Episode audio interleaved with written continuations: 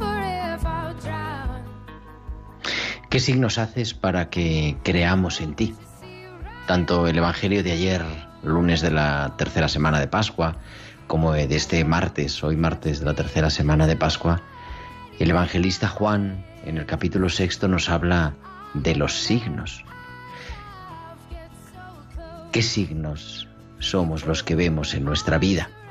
Ayer en el Evangelio, si recordáis, Jesús les decía a aquellos que le seguían, que le buscaban, porque había multiplicado el pan, dices que venís detrás de mí porque os he dado pan sin trabajar pero no porque veáis signos.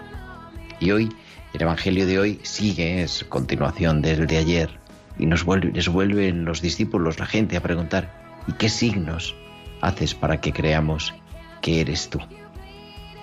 Nuestra vida es simbólica, es sacramental, como decía un teólogo europeo. El hombre es un animal sacramental y es verdad, necesitamos de los signos. Y sobre todo las cosas importantes necesitamos expresarlas de una manera distinta. El amor a, la pareja o el amor a nuestra familia, el sentimiento de cariño, de compasión, de ayuda, el permanecer en la vida del otro, lo hacemos muchas veces en lenguaje simbólico. O sea que nuestro mundo está lleno de signos, pero muchos de los signos la creación entera nos habla de las huellas de su creador. No queremos mirar el mundo de manera rara, distinta, extraterrestre, sino queremos mirarlo con la mirada de quien mejor lo conoce, con la mirada de quien lo ha hecho, con la mirada de Dios, para descubrir que los acontecimientos de nuestra vida, que la creación, no es pura casualidad, que el acontecer de nuestro día a día no está únicamente marcado por las reglas de lo espontáneo, por las reglas físicas de la gravedad y del resto de la física clásica, y tampoco por el caos, sino que hay algo, hay alguien con mayúscula, al que podemos descubrir en las huellas de su creación. La Pascua es el tiempo dice la liturgia de la mistagogía. Es el tiempo de explicar los signos, porque Cristo ha resucitado y ese es esa es la gran verdad, ese es el gran fundamento de nuestra fe. Y a partir de ahí, incluso el sepulcro es signo de resurrección. Esa es la señal, la tumba vacía, que es la que permite el encuentro con el resucitado. En esta Pascua que se nos pasa casi corriendo, ya tercera semana, fijaros cómo vuela el tiempo, yo te invito a que podamos mirar la vida con la mirada de Jesús y podamos descubrir sus signos, los signos de Dios presentes a nuestro lado. Y un gran signo en el que Él ha querido quedarse es en el cuidar y en el cuidar de aquellos que sufren a consecuencia de la enfermedad. Por eso no solo vemos el problema, no vemos solo la patología, sino que queremos ver al hermano sufriente, aquel que ha experimentado que la vulnerabilidad y la fragilidad están en su vida y necesita más que nunca ser cuidado por ser quien es y porque es signo también real y visible de la presencia de Dios en medio de nosotros. Por eso, Desde la tumba vacía, desde el encuentro con el resucitado, queremos recordarnos y proclamar una vez más que es y sigue siendo siempre tiempo de cuidar.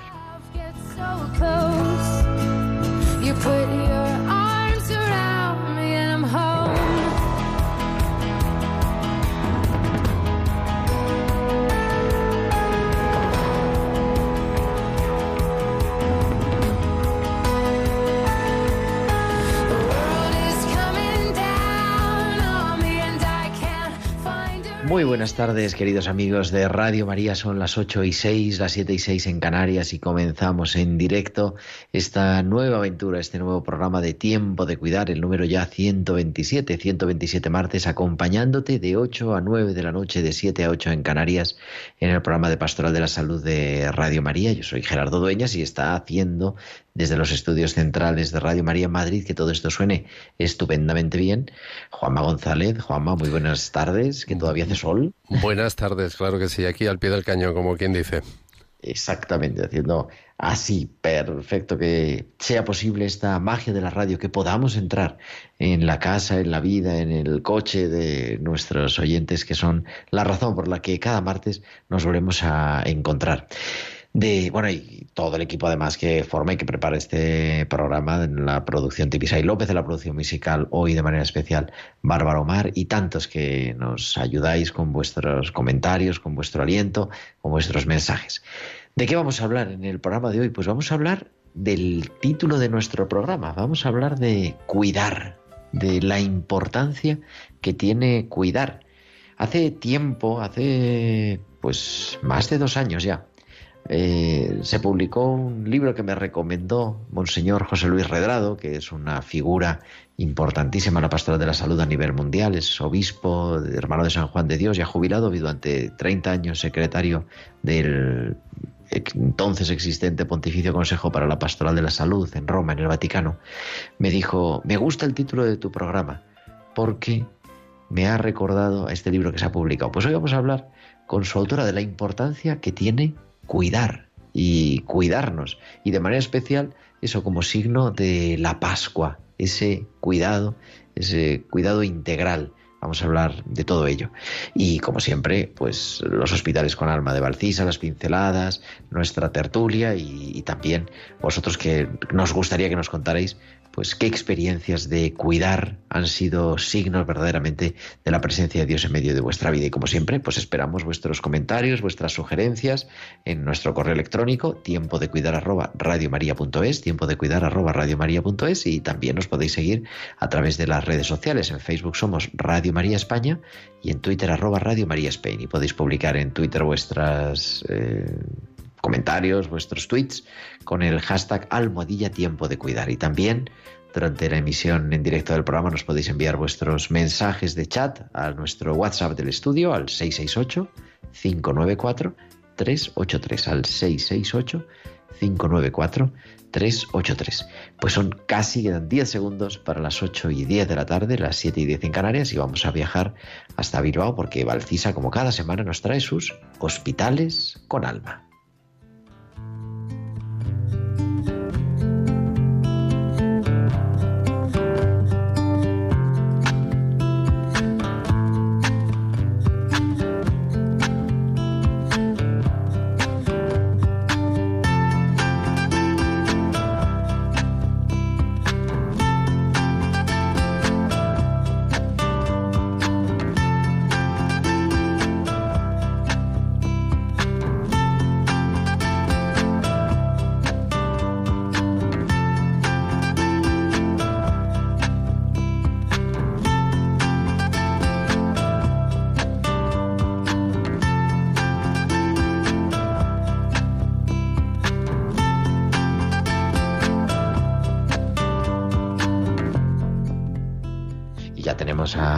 Está al otro lado de la línea, como siempre desde Bilbao. Valcisa, muy buenas tardes. Buenas tardes Gerardo y buenas tardes también a todos los oyentes. Compartir regalos. Durante esta última semana he estado visitando a primera hora de la mañana a Josefina. Su hija me dice que le traigo la ilusión todas las mañanas. Tienes algo especial. No sé qué es, no sabemos qué es exactamente, pero es algo que hace que tus visitas sean tan buenas para mi madre. A última hora de la mañana he vuelto a visitar a Josefina para ver qué tal se encontraba. Esta vez su hija me ha dicho, ya hemos descubierto qué es lo que tienes de especial. Lo que tienes de especial es la fe. Ni la mascarilla era capaz de ocultar mi sonrisa.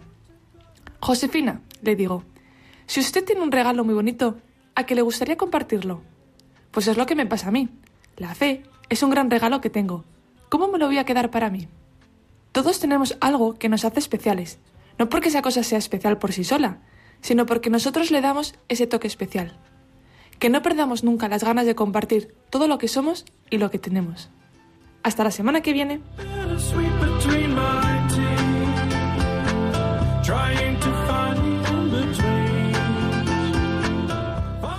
Pues la semana que viene, como siempre, te esperamos, Baltisa, con tus hospitales con alma en tiempo de cuidar.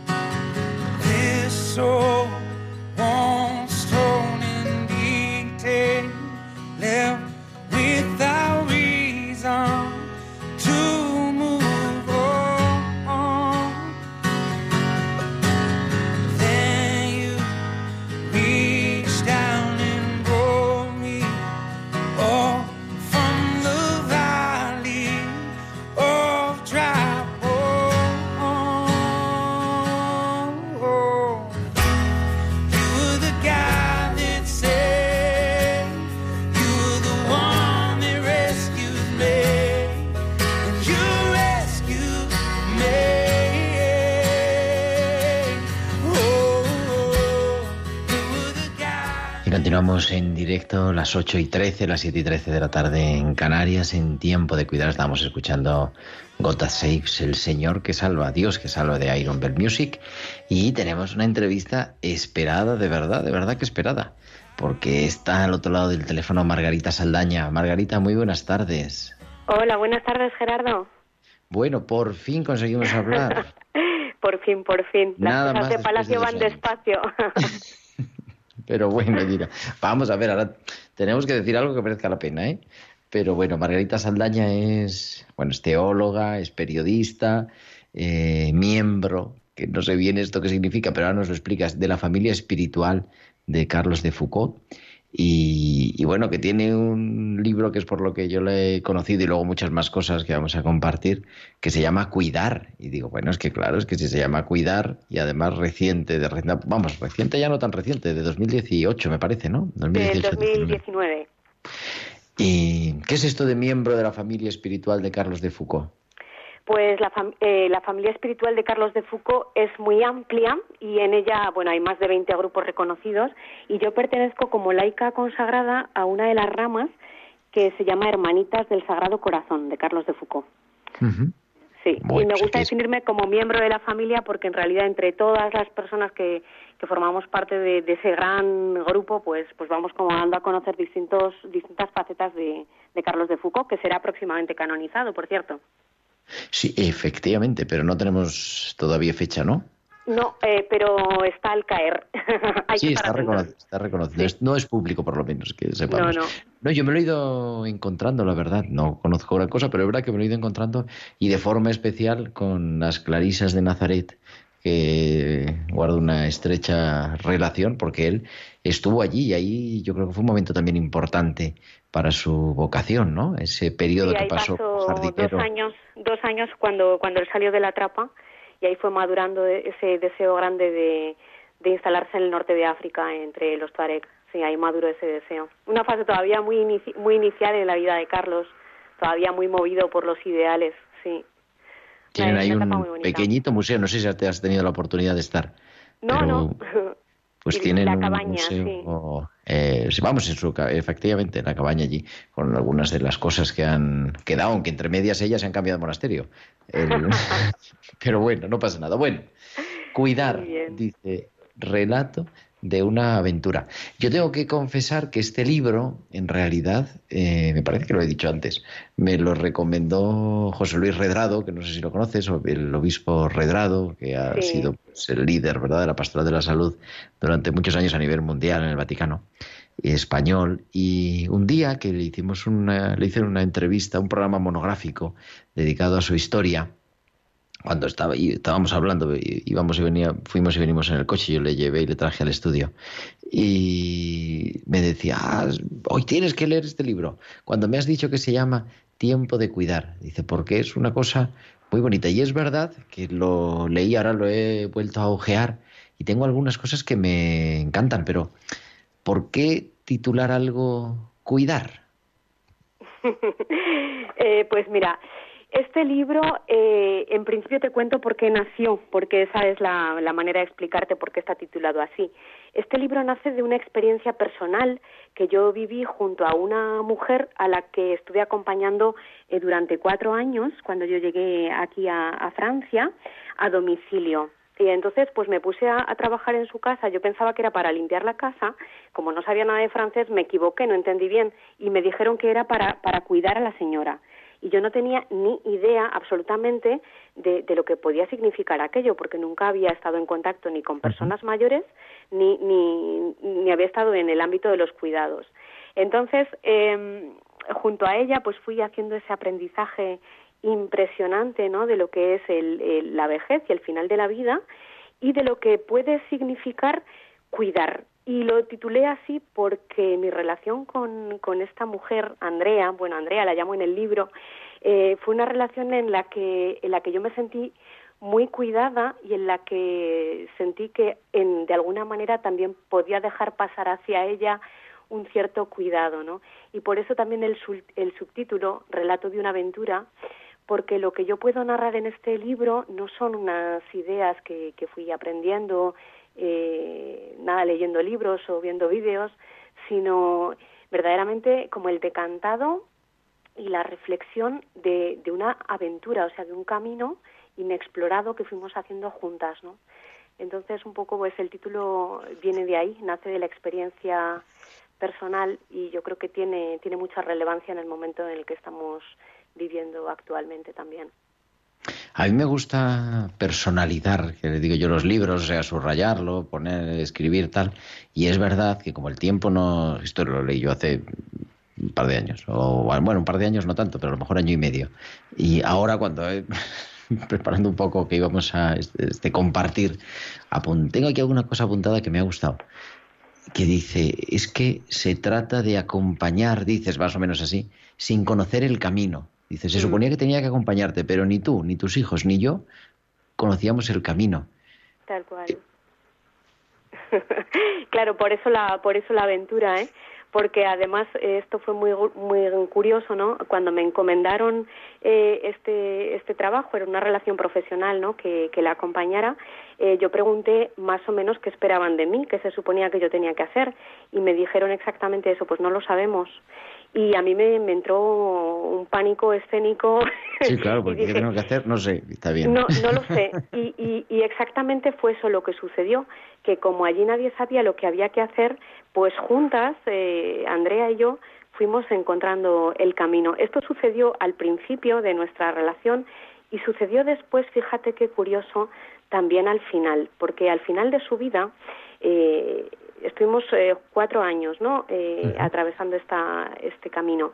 Y al final de su vida, ella ya pues eh, entró en una fase paliativa, eh, en la que estuvo como tres meses. Y, y yo hubiera esperado que se la llevaran a una clínica de cuidados paliativos. Pero el médico de cabecera eh, dictaminó que los mejores cuidados paliativos que ella podía recibir serían en casa, en su casa, conmigo, que la había acompañado hasta entonces. Y entonces ahí me entró otra vez un pánico impresionante, porque dije, pero si yo no tengo ni idea tampoco de cuidados paliativos. Y, y fíjate, tuve la, la intuición de que las entrañas sabrían encontrar el camino, ¿no? No tengo ni idea, pero, pero las entrañas sabrán cuidar. Y, y eso fue lo que sucedió, ¿no? Bueno, efectivamente, con, con la ayuda de, de los profesionales sanitarios que pasaban por allí, pero esta experiencia del no saber eh, puede, puede dar muchos frutos, ¿no? Cuando la vivimos verdaderamente desde la apertura. Mm. Y supone para ti un, bueno, un redescubrir, o, en fin, también a nivel personal, a nivel espiritual, ¿no? A todos los niveles, un, una experiencia que te marca de alguna manera. Bueno, me marcó de tal manera esta experiencia con Andrea que después hice una reconversión profesional yo y ahora estoy trabajando precisamente en una clínica de cuidados paliativos aquí en París. Eh, desde un punto de vista humano, fue para mí fue eh, un descubrimiento inesperado completamente el acercarme al final de la vida, ¿no? Y el descubrir que bueno, esto de lo que habla tanto el Papa, ¿no? La cultura del descarte, eh, descubrir que las personas mayores eh, están verdaderamente como descartadas de la sociedad y que necesitamos eh, meternos a fondo y ponernos las pilas para generar una cultura del cuidado y que yo ahí pues tenía quizá algo que, aportar, ¿no? y también pues eh, la dimensión espiritual para mí fue muy muy importante y, y muy interesante porque Andrea era una mujer eh, no creyente eh, y sin embargo pues eh, ella estaba muy inquieta por el tema de la muerte y, y habíamos conversado mucho no y entonces acercarme eh, con ella como hasta el umbral de la muerte acompañándola desde mi propia fe pero respetando su camino de no creencia no para mí fue también una experiencia espiritual eh, muy importante, ¿no? Cómo, cómo acompañar a, a, la otra persona en su propio camino, cómo, cómo permitir que, que el amor de Dios vaya pasando a través de mí, alcanzándola a ella, sin poner forzosamente el nombre de Dios detrás, ¿no? Como una experiencia así, espiritual uh, y humana marcante y que, que continúa acompañándome, ¿no? Y ya te digo que me ha dado la vuelta profesionalmente en esta etapa de mi vida hasta, hasta ponerme ahora donde estoy, en los cuidados paliativos. Claro, porque los cuidados paliativos, digo, no lo sabía, ¿eh? me, sabía, la verdad que me ha, cuando me ha pasado Tibi el, el como así el, la presentación, digo, pues yo creo que esta mujer era que trabajaba como enfermera y no venía aquí en, en el currículum, pero digo, bueno, como tengo yo un poco liada la cabeza, eh, no sabía que era por eso, o sea, no sabía que realmente ha supuesto también un cambio profesional. Sí, porque eh, yo eh, cuando escribo yo este libro, que también ese es un dato importante para, para comprenderlo, este es un libro muy sencillo, ¿no? Cuidar es un libro que yo decido escribir cuando muere Andrea, justamente cuando ella muere, eh, y me dicen, ¿y ahora qué vas a hacer tú? Y digo, pues yo ahora el duelo, ¿qué, qué queréis que haga? Porque eh, después de una relación, aunque sea profesional de cuatro años, pues se genera un vínculo muy fuerte y nos queríamos mucho, ¿no? Entonces yo sentía que tenía que, que elaborar el duelo. Y sentí que mi manera de elaborar el duelo eh, sería como dejar que mis lágrimas fueran fecundas, ¿no? Y que pudieran poner palabra que, que iluminara eh, lo que había representado para mí. Entonces, eh, yo escribí este libro eh, sin haber hecho ninguna formación todavía. Uh -huh. y, y, y me pensaba yo, lo tengo que escribir antes de hacer la formación que quería hacer en cuidados paliativos, porque después mi mirada ya no va a tener la frescura que tiene ahora. Eh, voy a adquirir otro lenguaje, voy a adquirir otra perspectiva sanitaria, eh, y, esta mirada que tengo ahora ya, mm, ya no la voy a tener. Y yo quería, mm, y, y, es mi público objetivo con este libro, a quién me dirijo yo en el libro, yo quería llegar a, a esas personas, tantas personas, que en su casa, sin una formación específica, sin haber hecho ningún curso, pues se ven como en la tesitura cada día de cuidar eh, de personas vulnerables, ¿no? Uh -huh. Un marido o una mujer eh, ancianos o unos padres enfermos o personas eh, vulnerables, ¿no? Y, y yo quería transmitir a estas personas que a pesar de lo que muchas veces la sociedad nos transmite, de que eh, es muy difícil, es imposible, no se puede, que recurrir siempre a las instituciones, de alguna manera sí que se puede, ¿no?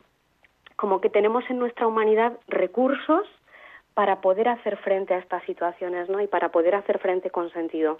Entonces, pues, fíjate que después de, de dos años todavía me siguen llegando comentarios de lectores y de lectoras que me que me agradecen el hecho de haber puesto palabra a lo que ellas y ellos viven en lo cotidiano y que no sabrían cómo decir. Y es por por esta perspectiva, ¿no? Que, que el libro tiene con sus muchas limitaciones, eh, pero de nacer de lo cotidiano, ¿no? De, de la experiencia. Por eso el relato, ¿no? De la experiencia, y te decía, eh, de la experiencia del cuidado, ¿no? Los paliativos que hemos dedicado, hemos dedicado una serie de, yo creo que de cuatro programas casi, a los cuidados paliativos en el mes de febrero, con motivo también de la aprobación de la ley de la eutanasia y todas estas cosas Sí. aquí en España.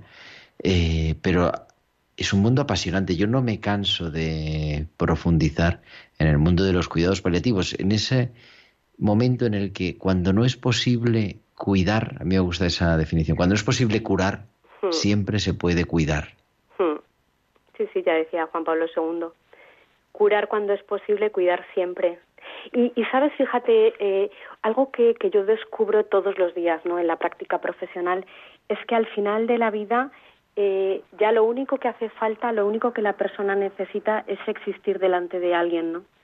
Y seguir, seguir sintiendo que existe para alguien. O sea, el, el, el sentido viene muchas veces de ahí. Y, y la desesperación y el deseo de morir nacen, eh, y esto yo lo constato a diario, ¿no? Nacen mm, frecuentemente de este sentimiento de haberse convertido en una carga, o para la familia o para la sociedad. Eh, evidentemente la medicina actualmente tiene los recursos necesarios para, para controlar el dolor, el dolor físico, pero el dolor moral y el dolor espiritual eh, son un desafío muy importante ¿no? para, para, lo- para las personas que cuidan. Cuidar quiere decir, y eso, los cuidados paliativos son una aproximación global a la experiencia de, de sufrimiento. ¿no? Claro, de ese dolor total, ¿no? Que decía Cecily Sanders de Mm. es que me duele, claro, no solamente lo físico, que es verdad y que, pero es bueno recordarlo y además como estás metida en ello, ¿no? Que es que el dolor físico se puede controlar, sea el que sea, o sea, tenemos un arsenal analgésico Ah, para sí. todos los momentos. Ahora es que el sufrimiento es inherente también a la vida.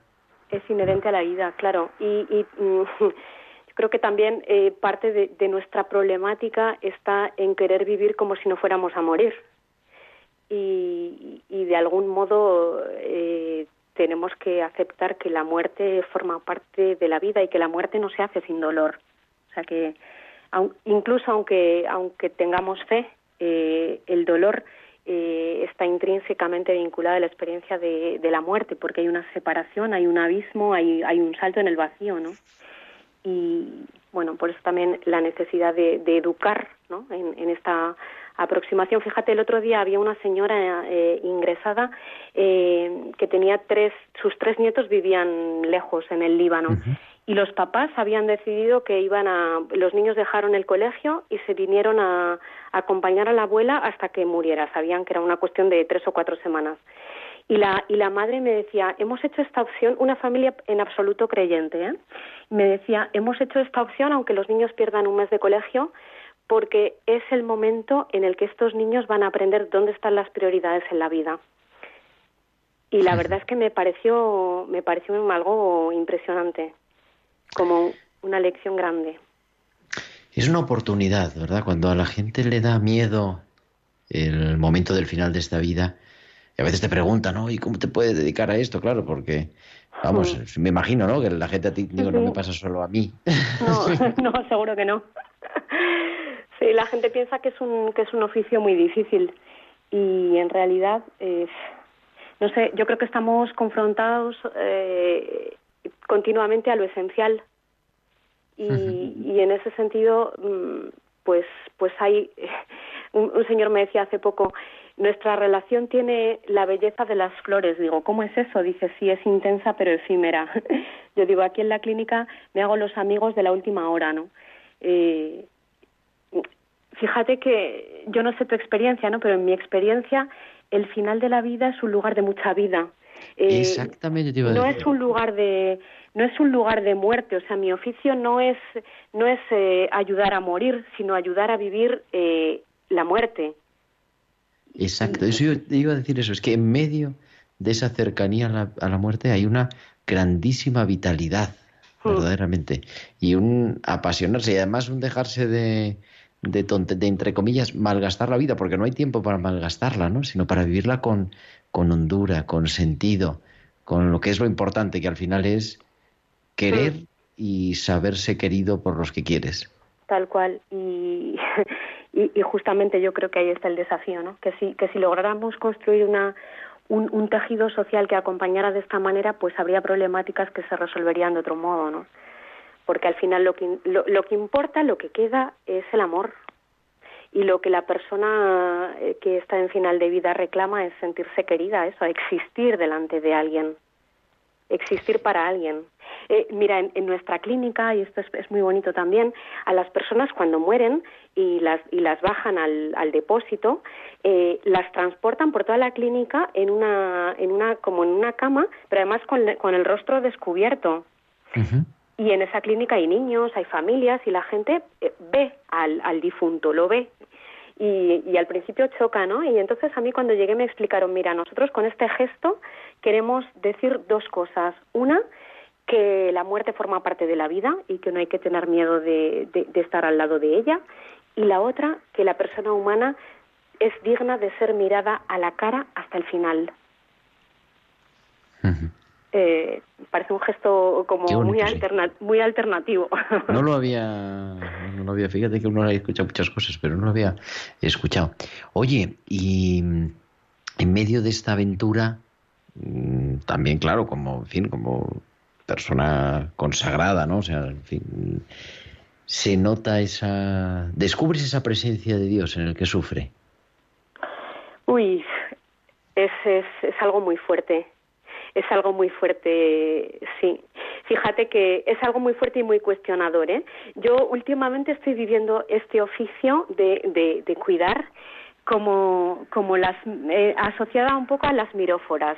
Eh, las miróforas, eh, si, si, si alguna persona no lo sabe, son estas mujeres de, de, de la tradición orient que la tradición oriental venera mucho, que aparecen en el Nuevo Testamento en la mañana de Pascua llevando los perfumes para ungir el cuerpo de Jesús, que no lo van a encontrar ya porque ha resucitado, pero que van con sus perfumes de madrugada, ¿no? Para ungir el cuerpo de Jesús.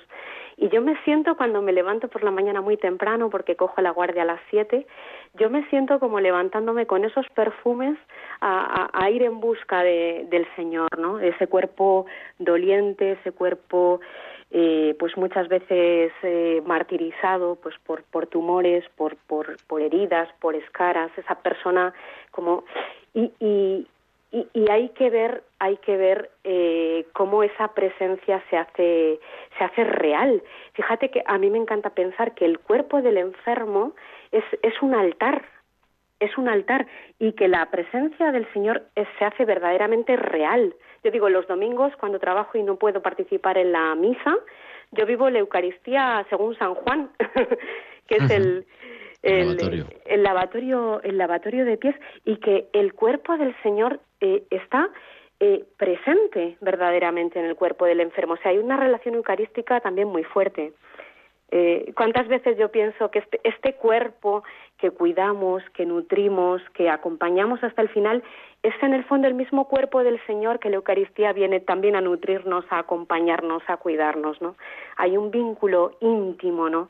Entre la presencia de, de, del Señor en, en el enfermo y, y, la presencia del Señor en, en, otros espacios, ¿no? Bueno, ahí está Mateo 25, ¿no? Tuve hambre, me disteis de comer, tuve sed y me disteis de beber, etcétera. O sea que sí, luego, claro, también es una presencia que cuestiona mucho porque hay, hay, hay dolores, hay, hay, hay dolores tan abismales que, que, que a veces uno dice, qué pequeña soy para, lo único que puedo hacer es abrazarte, ¿no? Abrazar y, y, y, y estar. Y, y estar, es, es, es la, la, presencia, ¿no? O ante una persona que está agonizando y muriendo sola, pues cuántas veces yo me siento y, y nada, estoy, estoy y, y bueno, es, es también, cuidar es un acto de fe también, yo creo. Esto lo aprendí también con Andrea. Fíjate que yo con Andrea aprendí esto porque como ella no era creyente, uh -huh. eh, yo fui como experimentando que, que para mí cuidar era creer que Dios sabría encontrarla donde ella estaba más allá de donde a mí me gustaría que ella estuviera en su relación con Dios. Eh, por eso un acto de fe, ¿no? Dios, en Decía su un- amor infinito, sabe encontrar a su criatura donde está. Un amigo de, que se dedica a este mundo dice es que cuando aquí a quién acompañamos, ¿no? Es capellán de un hospital, pero especializado en, en acompañamiento al final de esta vida. Dice es que yo no acompaño a los demás por su fe, lo acompaño por la mía. Claro. Y entonces ahí podemos decir, Margarita, la verdad que se nos acaba el tiempo, porque es Uy, que qué nos pena. hemos pasado ya de más, pero te emplazo, te iba a preguntar otra cosa de otra cosa, pero te emplazo que, y ahora que hemos cogido ya la técnica de... de Tal cual. Oye, dos pues nada, cuando quieras seguimos la conversación porque porque esto esto nos da para mucho. encontrar y además que nos hables de San José, porque también has hablado sobre San José y, y creo que en este año de San José también San José es mm, quien nos enseña a cuidar, ¿no? De hecho, por eso dicen el custodio, pues es, eh, que es el cuidador. custodio, el custodio y, y el abogado de la buena muerte. Y, y esto no es por nada. Y a nada, un día si quieres hablamos de San José. Pero nada, hoy, hoy dejamos a la gente con el gusto de este libro, Cuidar, eh, Relato de una aventura, que, mira, eh, y ya con esto te, te dejo. Yo creo que los libros son como los hijos, ¿no? Que cada uno es especial por algo. Y este para mí es especial por, por el hecho de haber nacido de una experiencia tan personal y tan bonita con, con, con Andrea, con esta mujer a la que llevo en el fondo del alma. Y además que acaba, el epílogo, podríamos decir, se titula Tiempo de cuidar, o sea que aquí tienes tu casa siempre. Bueno, muchísimas gracias. Margarita Saldaña, muchísimas gracias, que nos atendía desde París, ¿verdad? ¿O- porque no Sí, desde dicho? París. Un abrazo desde París. Pues aquí tienes siempre tu casa, gracias. Gracias, Radio cualquier día. Chao. Y nada, nos vamos corriendo con nuestra biblista de cabecera, con Inmaculada Rodríguez Torné, que la semana pasada nos dejó a medias de ese Cristo aneste, Cristo ha resucitado en griego, y vamos a profundizar un poquito más en estas pinceladas bíblicas de este 20 de abril.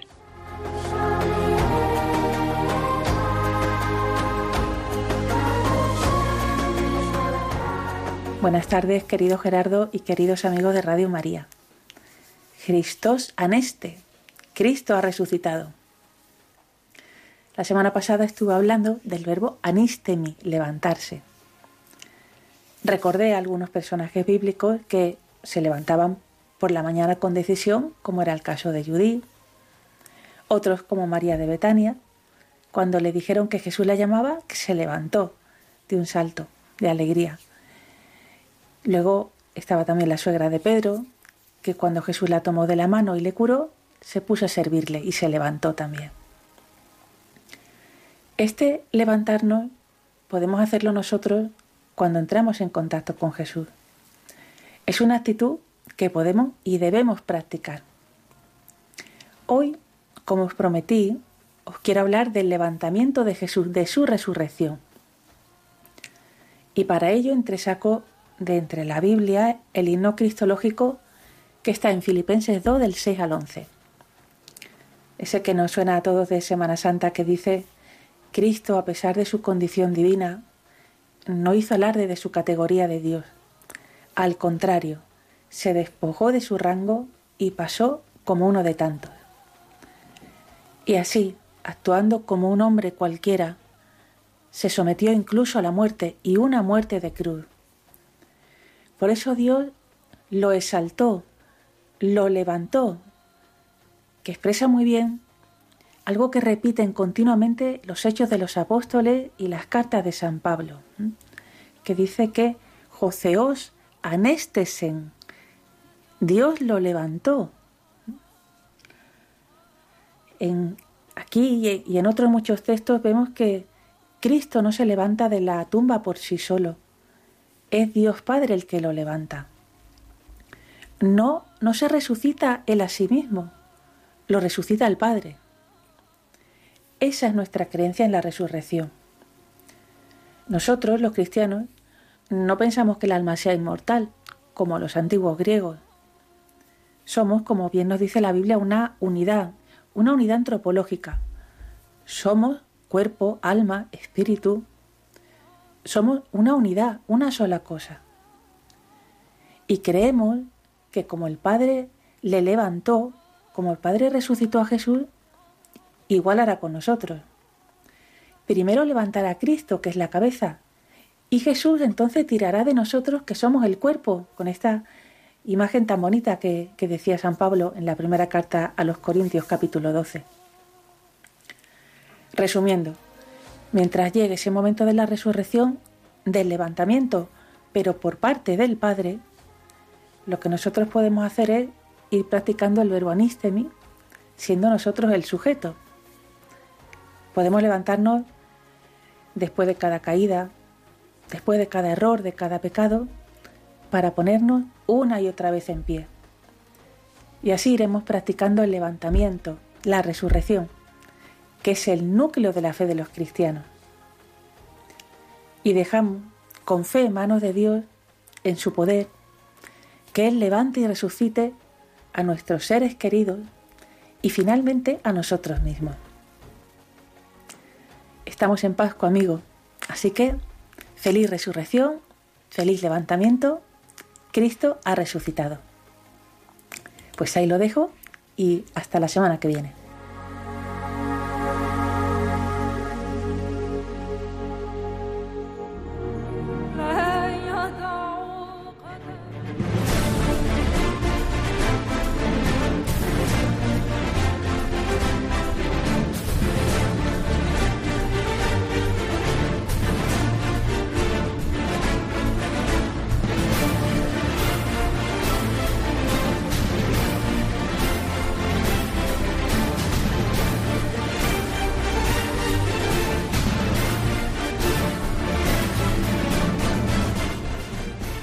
Y son las 8 y 43, las 7 y 43 de la tarde en Canarias. Continuamos en directo en Tiempo de Cuidar en Radio María y entramos en Tiempo de Cuidar y en Tiempo de Tertulia y tenemos a los primeros espadas en esta tarde.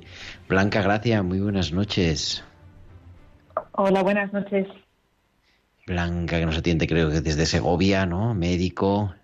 ¿Estás en Segovia? ¿Dónde estás, Blanca? Sí, estoy en Segovia. Soy médico de... Sí, hombre, claro que sí. Y también Lorenzo Forero, que está, creo que en Madrid, en alguna parte, cargando el móvil con su batería. Lorenzo, buenas noches. Preparado, preparado, sí, como muy, muy bien cargado, Gerardo. Buenas noches a todos. A Blanca, a ti, a los oyentes, buenas noches. Que nada, aquí estamos. No sé si habéis podido, yo me he quedado encantado con poder conversar un ratito con Margarita, me imagino que habéis podido escucharlo, ¿no? Eh, sobre esta experiencia de cuidar, no sé qué os ha parecido.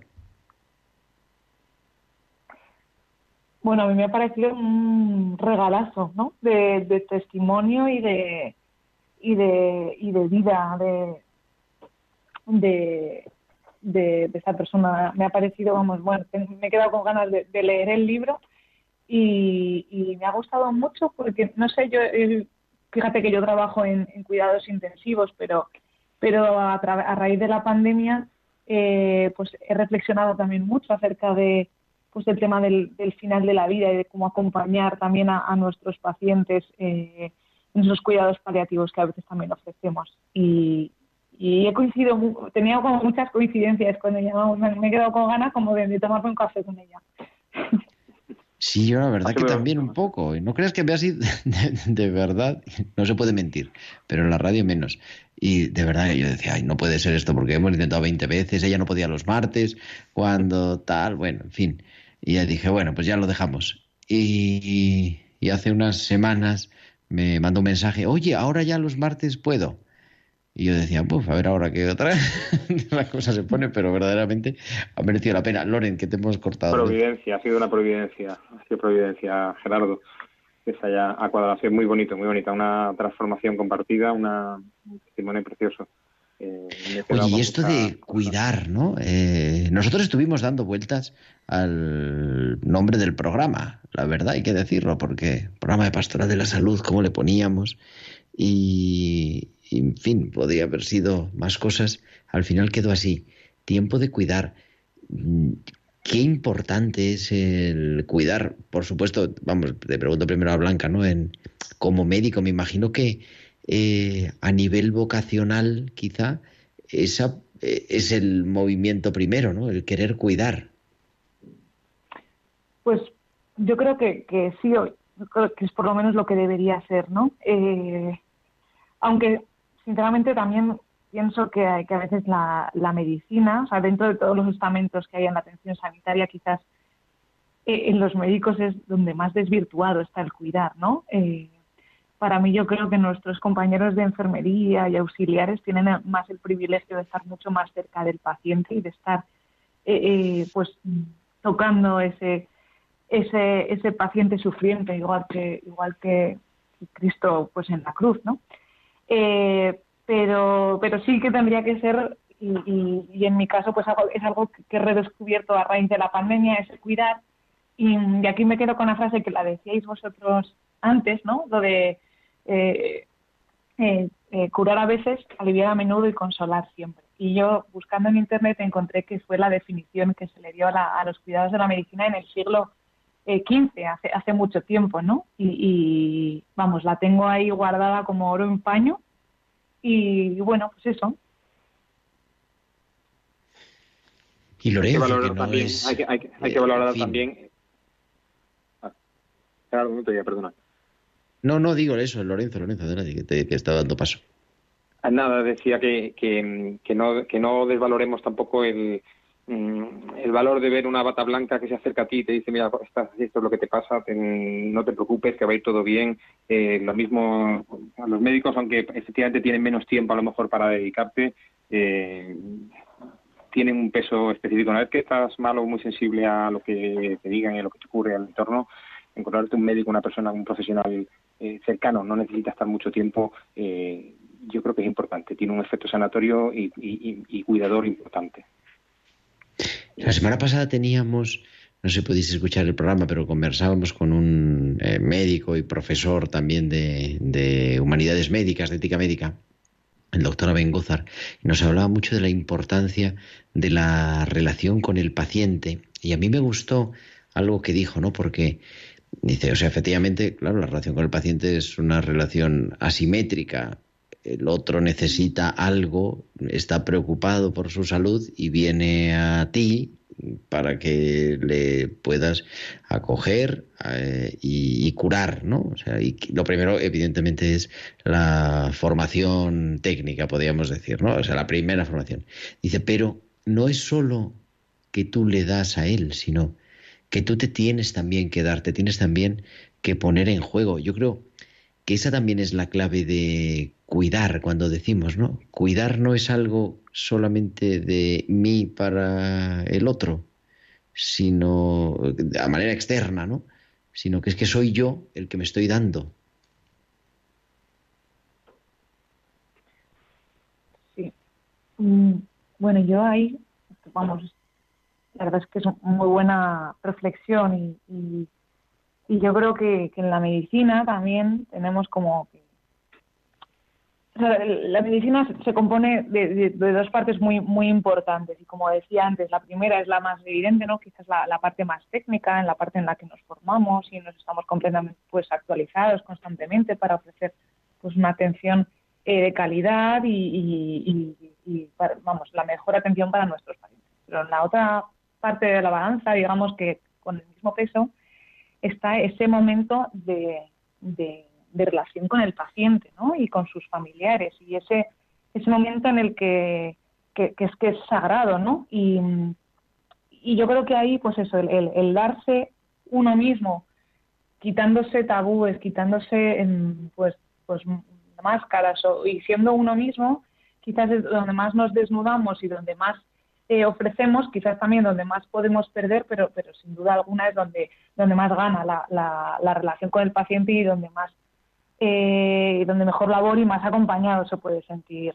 sentir ellos y también en mi caso quizás creo que es donde también te puedes sentir uno más realizado, ¿no? Como que no tiene sentido el, el estudio, el, el- la dedicación, las guardias incansables, todo eso no tiene sentido si tú no, no lo ves, eh, aparte de que tus pacientes se curen o vayan bien, eh, claro. que ellos se sientan eh, verdaderamente acompañados cuando su familia quizás no está tan cerca, por ejemplo.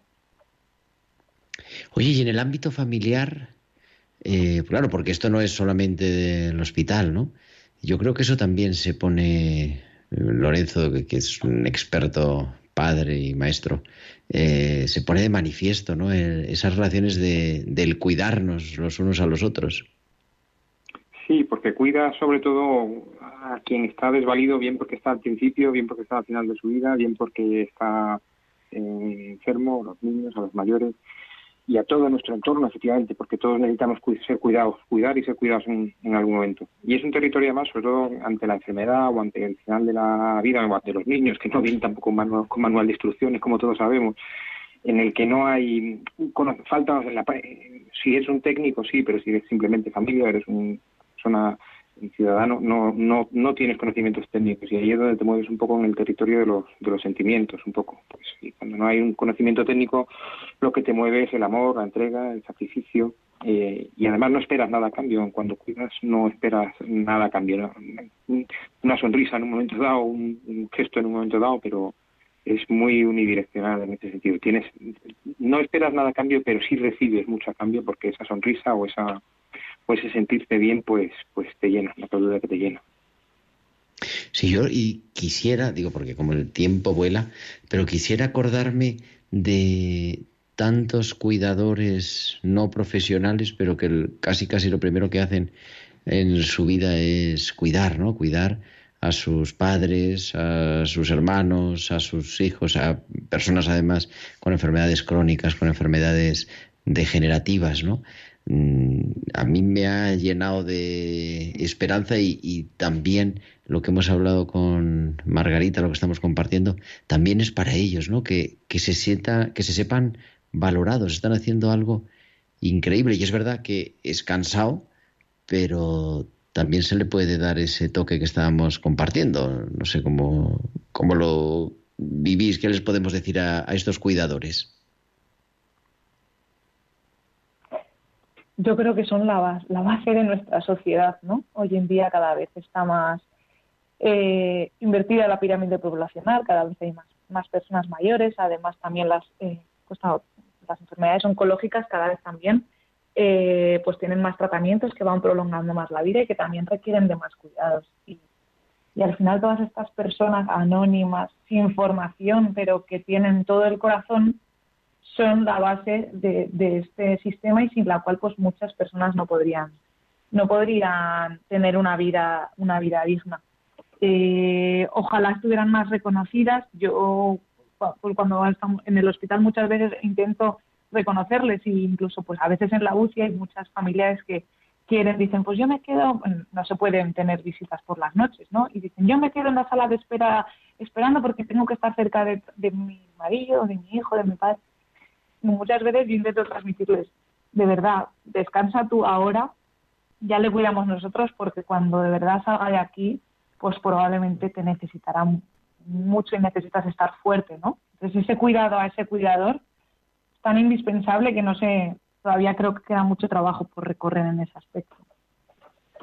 Última palabra, son muy importantes eh, todos los recursos que la sociedad, los recursos sanitarios y asistenciales que la sociedad ha puesto en marcha para cuidar a las personas, pero efectivamente la base sigue siendo eh, la familia, la sociedad, el que cuida al, al cercano o al no tan cercano. Y, y recordar que, que, que nos sentimos más vivos cuando estamos más cerca de la muerte o más sanos cuando estamos más cerca de la, de la enfermedad. Y esa proximidad pues pues nos hace sentir nos hace sentir vivos y, y decir aquello de que, de que vivir siempre como si fuera el último día pues cuando estás cerca de alguien que lo está pasando mal o que está cerca de la de, de- terminar sus días pues te sientes también muy vivo eh, ayudando eso le diría a todos los que tienen a alguien cerca que es ah, termina siendo gratificante muy gratificante Pues queridos, nos quedamos sin tiempo, pero bueno, nos hablamos pronto, querida Blanca, gracias, Lorenzo Forero, muchísimas gracias a los dos. Hasta la próxima. A vosotros Muchas gracias, por el testimonio. Muchísimas gracias. Y nada, nosotros volveremos el próximo martes, que será 27 de abril, y a las 8 de la tarde, a las 7 en Canarias, estaremos aquí para seguir cuidando, para que siga siendo y recordándonos que es tiempo de cuidar. Muchísimas gracias a Juanma González en el control técnico y a todos vosotros que sigamos viviendo una feliz y santa Pascua con la bendición del resucitado y la presencia de María, la primera testigo de la resurrección. Un abrazo de vuestro amigo el diácono Gerardo Dueñas.